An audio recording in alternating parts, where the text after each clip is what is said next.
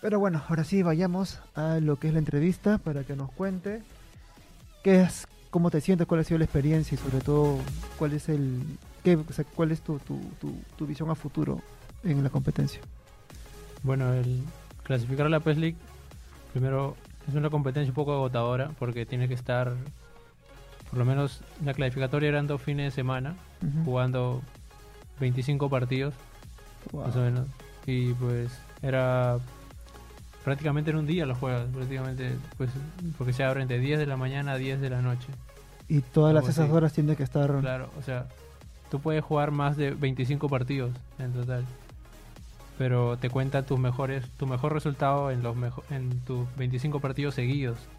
O sea, es decir, tú juegas, por ejemplo, 50 partidos y tu resultado puede estar entre el entre el 2 y el 26, más o menos, no, no necesariamente es uno de acá, otro de acá, ¿no? Claro.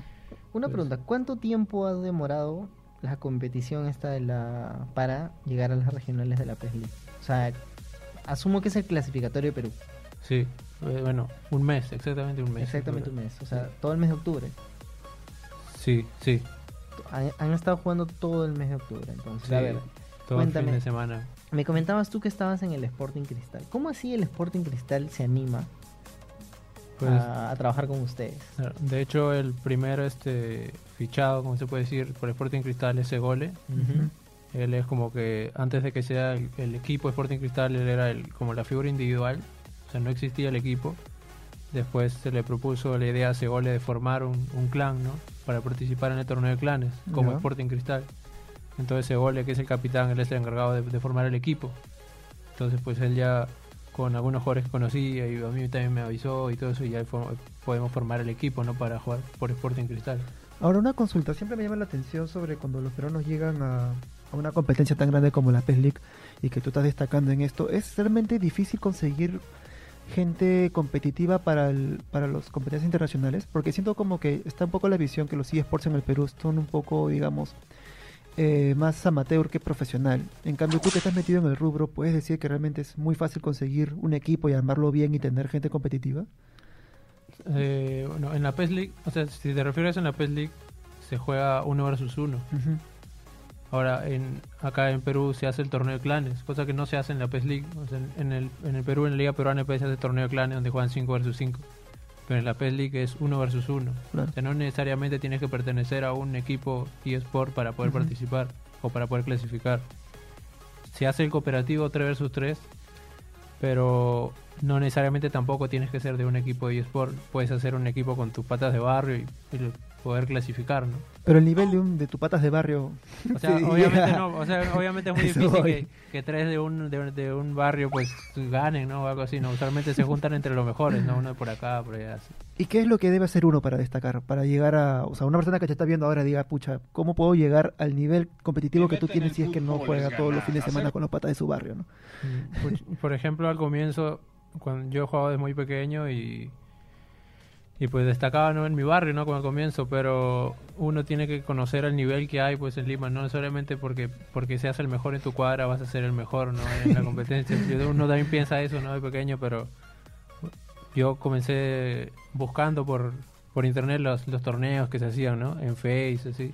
Claro. Y pues ya uno va al- a los torneos donde se concentra una gran cantidad de personas y ahí realmente ves el nivel que tienes, ¿no? Y ver en cómo estás y pues qué puedes hacer no para mejorar porque viendo también aprendes bastante. Y aparte y perdiendo, sobre todo contra los que más saben jugar, aprendes bastante. Y una pregunta, si te preguntamos por el más bravo del Sporting Cristal, ¿a quién dirías? ¿Tú o Ivo? Ivo, pero- yo creo, bueno, Ivo ha sido el último campeón, ¿no? De la. PES. De- del, del del Juegapes. Juegapes. De hecho, tiene un gran mérito eso. ¿Competiste en el Juegapes? bastante. Sí, pero yo llegué hasta octavos de final, me parece. Contratado de final. Sí. Porque Segole también se quedó en el camino, ¿no? Sí, por ahí más o menos. Pero sí, e- ese, ese torneo es un poco más complicado, incluso porque es, o sea, con, con, Con gente de. América también. O sea, el Claro. Juega Peces es un torneo que convoca a los mejores jugadores del continente. Sí, me acordaba que cuando fui al Juegapes también había gente de River ahí, de había clanes de Brasil Sí. que habían ido a, a visitar. Uf, qué barbaridad. O sea, lo que me llama la atención, la atención es Que no solamente es el jugador solo, sino que Increíble. llevan hinchada también. Sí, Y entre ustedes también an- anotan un gol y todos gritan. sí, sí, sí. Apoya. La hinchada influye bastante también en el partido. Uno tiene que O tener sea, bastante tú, tú dirías, gritarle el gol a tu rival, o sea, también ayuda a bajarlo un poco. Sí, de hecho gritas- tampoco se puede considerar como una falta de respeto en el torneo gritarle, o sea, de frente, como mirarle a la cara y gritarle el gol, ¿no? O sea, a veces, a veces incluso te pueden tarjar- sacar tarjeta amarilla por hacer ¿Por eso, hacer ¿no? eso? Sí. Uno puede gritar, pero, o sea, gritarle a la pantalla o gritarle al público, pero, o sea, de verdad, o sea, mirar a tu rival y como que Gritárselo en la cara. gritarse en la cara puede hacer que el otro reaccione mal también, ¿no? Es como que incitar a, a que pase algo. Bueno, entonces nos Como comentabas que, a ver, el camino para un nuevo jugador. O sea, a ver, tú comenzaste buscando torneos por internet y co- luego conociste al, a la Liga Peruana de PES. Sí, Y te uniste al grupo. claro. Y ahí comencé con los torneos y ¿Y cómo conociste Sí. a Segolek y el Jale para el Cristal? Pues de comencé primero en un clan, después en el CLP que estuve como, como tres años más o menos, después ya quise cambiar a otro equipo, ya pues ya fui a Breakers y después ya de Breakers ya como que ya más o menos iba haciéndome un espacio no entre los que entre los que destacan, ¿no? Y pues ya a Segolo lo conozco por por el mismo juego, ¿no? Por por el por el contacto en los torneos y esas cosas, ¿no? Después ya nos decimos amigos y eso y y ya después eh, tengo, tengo la suerte de, de formar clan con él, ¿no? Es una trata de contactos también, ¿no? Sí, Esa en parte también es son las dos cosas y de hecho bastante suerte, o sea, me imagino que hay gente que también la rompe, pero no tiene, digamos, la iniciativa que tú tienes y la ganas de buscar torneos para seguir superándote en el videojuego. Lo que sí me llama mucho la atención y es una cuestión que siempre me gusta preguntarle a los eSports es a los que son profesionales, es hasta qué punto eh, tú tienes algún equipo preferido para jugar en, en el, en el PES, o sea, Ah, o sea, ¿cómo, cómo escoger mi equipo o algo así? Exacto. Pues usualmente eh, no, no se escoge mucho por afinidad, o sea, por qué equipo te guste más, sino pues es como qué equipo se adapta mejor al, al juego, a cómo está hecho. Porque usualmente, por ejemplo, el PES 18, que era un poco físico el juego, ¿no? Aparte del buen toque, del buen toque, pues uno hacía muchas paredes por arriba, por ejemplo, con él un triángulo, y pues tenías en el Manchester a Lukaku que, que de una te la podía definir, o, si les entrabas, ¿no? Algo así, ¿no? Claro. Depende del juego, o sea, cómo, cómo esté hecho o cómo, cómo es la manera, si se puede decir más fácil de, de ganar o algo así, es que la gente más o menos ya ve un equipo, ¿no? Y- Y cuéntame, tres equipos que has descubierto en PES 2019 que pueden llegar a ser muy competitivos. Creo que los, los mejores ahorita son el Manchester, Apunten, ¿eh? de hecho, porque de hecho el Manchester ya se ha implantado desde PES 18. no, sí, todo el mundo juega con el Creo Manchester. que incluso Segole fue el primero en jugar con Manchester. Sí, no, no sé cómo, cómo él yo del equipo, ¿no? Porque todos jugábamos con Real Madrid usualmente, ¿no? Pero ya en el Real Madrid veíamos que el arquero se quedaba corto, no era, eh, o sea, el arquero es bueno, pero es, no ¿Navas? es- no- ajá, pero no es, no es tan alto, ¿no? Ahora está Courtois, pero no está Cristiano. Entonces, pues, no, no, no ha influenciado, ha influenciado la ¿Y salida la de Juventus Cristiano. con el cambio de Cristiano qué tal está? La Juventus es bueno, sí, pero lo que no, lo único que no me gusta es el arquero un poco, porque tiene 85 me parece de media. Con la salida de Buffon, o sea, Sí. bajó el arquero. y- Porque me acuerdo que la Juventus en PES 2018 era como que el equipo que tenía la mejor defensa. Sí, Obviamente con Buffon ahí Claro. atrás en el arco, o sea, era un muro. sí, tiene muy buena defensa. Lo que no me gusta en el PES 19, es- aunque la mayoría juega en- eh, con la Juve en este PES ahora, eh, es el, el medio campo. Por ahí no, no tiene un 10, no tiene un, un jugador que juegue de 10 o de MO, como se dice en el PES, ¿no? de media de, de, de medio centro ofensivo, ¿no? Ya, entonces, O para... sea, no, pero estamos dale. hablando de la Juventus. Sí. O sea, Dybala no es un 10 destacable. O sea, sí es, sí es, puedes hacerlo jugar de 10, pero por ejemplo, a mí, a mí me gusta ponerlo de delantero, Ah, porque no ya. me gusta jugar con Mansukic, por ejemplo, porque es un delantero un poco tronco, así no fuerte. ¿no? me gusta, ah, yo soy, mi estilo de juego es bastante de, de hacer amagues, de hacer skills, así. Entonces, O sea, tú necesitas un. Neymar, tú necesitas Claro. un Messi ahí en, en el Neymar que, que, ha, que haga fintas, ¿no? Como se hace con el joystick derecho, bastante Claro. entonces, de los tres equipos que has pedido tú, Tato, estamos hablando del Manchester, Manchester. Sí, Barcelona, por lo que me estás hablando. No, Manchester, Juventus y PSG me parece que son los tres que la gente escoge usualmente para jugar y los tres que, que hasta ahorita o que hemos encontrado en el juego que es más, más efectivo. Yo que es- Dale, dale. no sé. yo me acuerdo que en, en PES 2018 se jugaba Bélgica, por Lukaku también. Sí, por tratarlo de, o sea, Lukaku era la razón de por cuál se coge el Manchester en el Ah, ok. P18. Mm, ¿Se sigue escogiendo en PES 2019? El Bélgica, Sí. sí, pero no, no, no tanto, de verdad. Porque la mayoría juega con Manchester o con Juve. Esos son como que los... O, o eres Manchester o eres Juve. No, no, Ah, no, no es que cojan tantos equipos, ¿no? ¿Y qué pasa cuando un- al final de un partido acaba siendo los mismos equipos? ¿Se puede jugar así?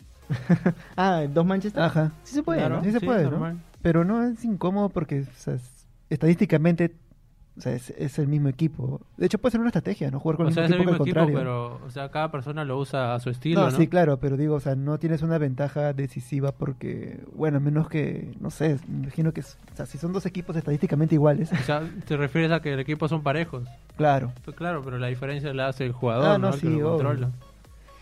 Eh, Además, lo- los jugadores también se cansan, los cambios son Sí, en importantes. este PES se nota bastante el cansancio. En este ¿verdad? PES, en este Sí, momento. eh, incluso me parece que, que, que demasiado ya se nota, o sea, como que pueden hacerlo correr un poquito más. No, ya, incluso con los nuevos parches, porque recuerdo que, bueno, ya hay nuevas actualizaciones del PES. ¿Aún sientes que sigue, hay, Sí. hay cosas por mejorar todavía? Sí, creo que sí, a veces los jugadores como que en una jugada que hay un rebote, algo así, se puede quedar un poco to- atontado así por la pelota, así, o no agarrarla bien, pero de ahí creo que ha mejorado bastante también lo de los arqueros que estamos pidiendo bastante, porque se, han- se quedan clavados prácticamente en el arco. Y ahora, ahora ya salen, ¿no? Claro. Aunque hay arqueros también, por ejemplo, como De Gea, que o sea, ya salía sin antes del parche y ahora sale más todavía. Wow. O sea, como que a veces puede ser una ventaja para Claro. porque a veces delantero queda mano a mano y el arquero al toque se la, se la corta. O también puede ser una desventaja porque dando pase, pase el arquero a veces regala su palo y tanto salir. Entonces uno por ahí, un buen tiro que sea bien colocado puede ser gol. Ahora, eh, me imagino que estás en un momento decisivo, que estás ya mentalizándote para el torneo de la PES League. ¿Cuándo va a ser? Sí. El Esa 15 de diciembre, sábado 15 de diciembre. Sábado 15 de diciembre, o sea, ya en un mes. Sí, En un mes ustedes estarán viajando a dónde? Argentina, Buenos Aires. Argentina, Buenos Aires. ¿Qué se siente? ¿Qué se siente representar al Perú en un deporte realmente nuevo para nosotros? Eh, O sea, es diferente sentir que uno representa, no sé, en atletismo, ¿no? Ya es algo que todo el mundo conoce. Pues, Pero- La verdad es la primera vez que, que logro clasificar, clasificar a, a la PES League. De hecho, en el, en el Perú también se hacen, hacen torneos nacionales para clasificar a un torneo en Brasil, pero no, no es la PES League, pero es Claro. un torneo muy importante en Brasil. Y pues ahora que, que voy a viajar ¿no? junto con Jonah, creo que se siente bastante la, la confianza que hemos ganado por, por haber no llegado hasta ahí, ¿no? Bueno, yo creo que Jonah tiene una Sí, yo, como una tarea pendiente, ¿no? Porque Claro. luego de haber quedado tres en el mundo, Wow. PES do- la temporada de PES 2018 no fue del todo buena para él. Y ahora con PES 19 él ya como que se reintegra, pero luego tú le ganas. O sea, tú le has ganado la final a Jonah, Sí, aunque es un jugadorazo. ¿no? Sí, le gané 4 a la final, aunque no, no había diferencia de quién queda primero o quién queda segundo, porque los dos, o sea, los dos Claro, primeros los dos clasificaban, clasifican. ¿no? Sí, claro. Pero igual dijimos, Jonah, hablé con Jonah, igual había que jugar el partido, ¿no? Y dije, ya, pues, como para ir conociéndonos un poco más el partido, cómo jugábamos los dos o ayudándonos, ¿no? Y al final pude ganar 4-2, pero igual los dos, no, así haya ganado y él haya perdido, igual nos vamos con la misma alegría los dos de haber clasificado. Mm, Exacto. Ahora que, ya para cerrar un poco la entrevista, querías saber. Imagínate que ahí en la cámara nos está viendo, no sé, el empresariado nacional que puede invertir en los eSports. ¿Tú qué crees que le hace falta para un competidor profesional como tú, como un deportista cualquiera que busque sponsors? ¿Cuál es la cuál es lo atractivo del, del rubro en el que estás para poder destacar y así el, los eSports nacionales pues puedan destacar en el mundo, ¿no? O sea, se refiere a qué es lo que nos hace falta Exacto. a nosotros. Creo que pues, la iniciativa de que los de que los equipos están formando sus eSports así como San Martín, como Cristal o como Cerrato. Creo que eso debería seguirse fomentando, ¿no? Por ejemplo, en Brasil hay muchos equipos que tienen sus sus divisiones eSports, en Ujú. Europa también. Creo que Perú también debería seguirse fomentando eso, ¿no? Porque es te, te abre las puertas, ¿no? Como se dice, a que te reconozcan internacionalmente. Porque, A nombre de marca, Ajá. claro. Porque no es solamente o sea, una persona que juega desde su casa y, y ya y destaca ahí, ¿no? En, en Lima nomás en algo, ¿no? Ap- eh, incluso como la Liga Peruana de PES está licenciada por Konami, o sea, está avalada por Konami, reconoce que, que existe. Pues eso también nos ayuda un poco, ¿no? A, a salir, ¿no? Claro. Y los torneos eh, más importantes como la PES League, tenemos como que un cupo para las regionales, ¿no? Antes era competir entre todos los de América igual online y pues que salga por ahí de América unos cuatro clasificados más o menos, ¿no? Ahora ya Perú prácticamente tiene su cupo asegurado en la regional y poder competir. ¿no? Aparte, hay bastante nivel en Perú. Creo que en el país donde parece que hay más, más, más niveles en Brasil, pero después seguimos nosotros ahí nomás. O sea, los Perfecto. países más fuertes diríamos que es Brasil, Perú y luego Brasil, ¿quién? Perú, y de ahí podría venir Argentina Argentina. y. Chile después. Wow, es bueno. Bueno, lo que yo le digo a todo el mundo que me pregunta acerca de los eSports es una industria que no es que la tengas que aceptar o negar. O sea, es una industria que está creciendo, que va a seguir creciendo, y los jugadores, por supuesto, como Fabricio y los demás del Sporting Cristal y, y Jonah y demás, necesitan también sponsors porque son, o sea, deportistas, deportistas electrónicos y necesitan viajar a las regionales para clasificar al mundial y entrenamiento y otras Sí, cosas. ¿no? de hecho, o sea, hay torneos que se hacen en cada país, por ejemplo en Argentina o en Mm. Brasil o en Chile. Y pues no necesariamente son torneos de Konami, no son torneos de las ligas. Y si, y si uno quiere participar, pues tiene que pagar de, de su dinero para poder viajar y todo eso, ¿no? Y no, no es tampoco algo que sea muy... Solo por indiscreción, y creo que ya podemos terminar con esa pregunta, es, si quieres no respondas, ¿ah? ¿El Sporting Cristal le está pagando el viaje? ¿O va a ser por tu cuenta? No, el viaje lo paga Konami. Lo paga con AMS. Sí, el viaje, la estadía, lo paga Konami. Pero para llegar a ese viaje, para llegar a ese viaje pagado de Konami, sí hay una inversión propia o, del club. No, o sea, tú compites desde tu casa. O sea, no, no es que tengas que pagar para competir. Ah, no, que tengas otra competencia para alcanzar puntos y llegar a la... O sea, sí, es una competencia que, eh, bueno, en este año la primera se, se ha hecho online. O sea, Ujú. cualquiera Ah, vale, pudo vale, haber vale, competido vale, para claro, claro. clasificar a Ah, ese torneo. No Claro. es que tengas que ir a otro lado Ah, o sí, viajar a otro lado para, para llegar allá, ¿no? Bueno, muchachos, él ha sido Fabricio Cuellar, jugador del Sporting Cristal, nuestro representante en PES. Muchísima junto, suerte. Junto con otros personajes. Muchas gracias. No, te la vas a romper. de hecho. Sí. No, que suerte, la vas a romper de todas maneras. Muchos éxitos en Argentina. En serio.